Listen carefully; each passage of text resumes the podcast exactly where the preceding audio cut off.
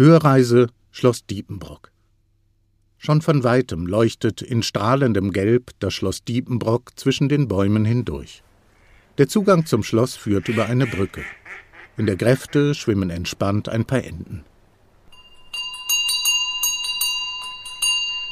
Wir werden vom Ehepaar Tenhofen freundlich empfangen. Sie bitten uns in einen Vorraum, der reich ausgestattet ist mit historischen Möbeln und Skulpturen gestrichen in einem zarten Rosa, etwas untypisch für die westfälische Schlosskultur.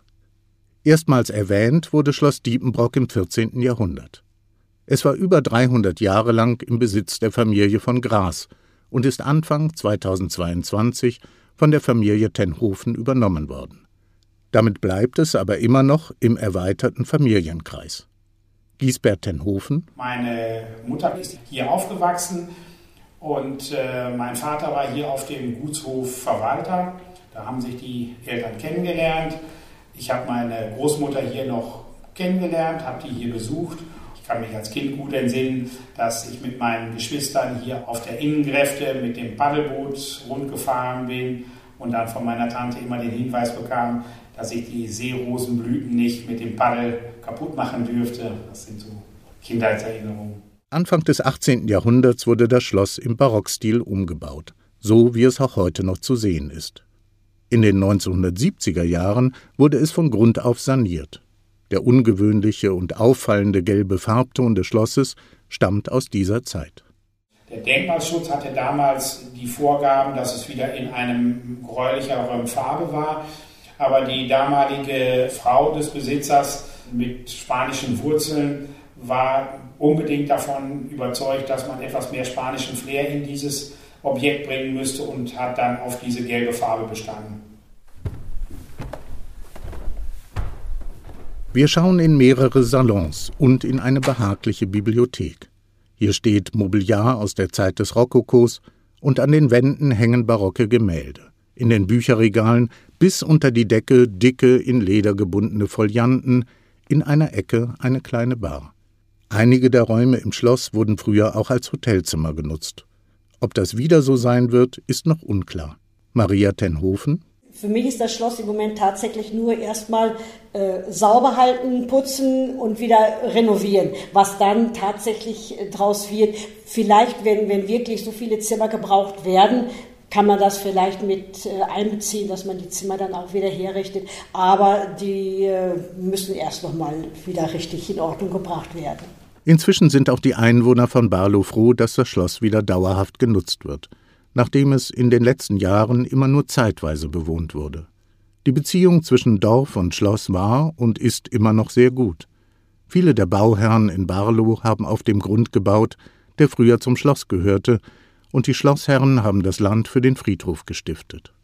Wie eng die Beziehung war, zeigt sich auch an der Geschichte der örtlichen Schützengilde, die gerade ihr 350-jähriges Bestehen gefeiert hat.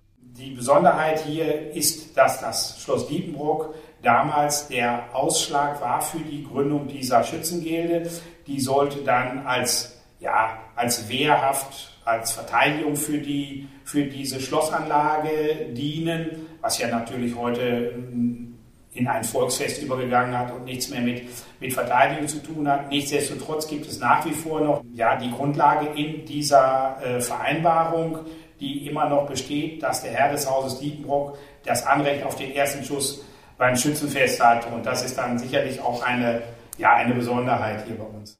Natürlich gehört zum Schloss Diepenbrock auch ein richtiges Gespenst. Wie könnte es auch anders sein? Im unteren Salon stehen wir vor einem barocken Gemälde. Es zeigt das Porträt einer ausgesprochen hübschen jungen Dame.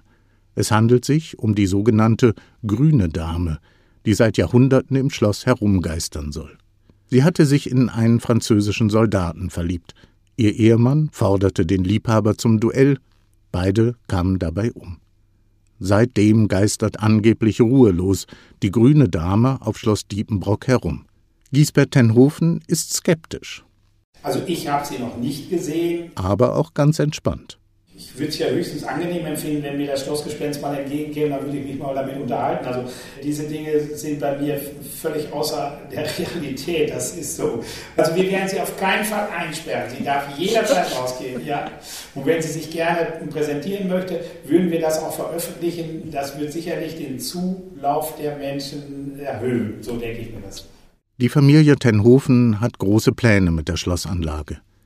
Im Moment gibt es schon ein Schlosscafé mit einem großen Frühstücks- und Kuchenangebot und vor allem besonderen Eisspezialitäten aus der eigenen Produktion, dem Grenzlandeis. Giesbert Tenhofen sieht vor allem die Nutzung der Außenanlage als Chance. Des Weiteren sind hier die Möglichkeiten der Gastronomie, Außengastronomie gegeben. Man hat keine Nachbarn, die man stört und äh, die vorhandene Festhalle für Veranstaltungen, aber auch Hochzeiten etc. Und das gleiche ist hier der Park, ein anderthalb Hektar großer Park, den wir gerne wieder so herrichten möchten, dass wir da Veranstaltungen abhalten können. Aber das Schloss als solches war tatsächlich für mich eher der Punkt, der mich am längsten hat überlegen lassen, es überhaupt zu machen, weil der Unterhalt des Schlosses doch ein erheblicher wirtschaftlicher Gewaltakt ist. Sie sind herzlich eingeladen, mal auf Schloss Diepenbrock vorbeizuschauen. Genießen Sie im Schlosscafé Kaffee und Kuchen oder ein leckeres Eis oder kommen Sie am Sonntag vorbei, wenn im Café ein reichhaltiger Brunch angeboten wird. Sie sind auf jeden Fall auf Schloss Diepenbrock immer willkommen.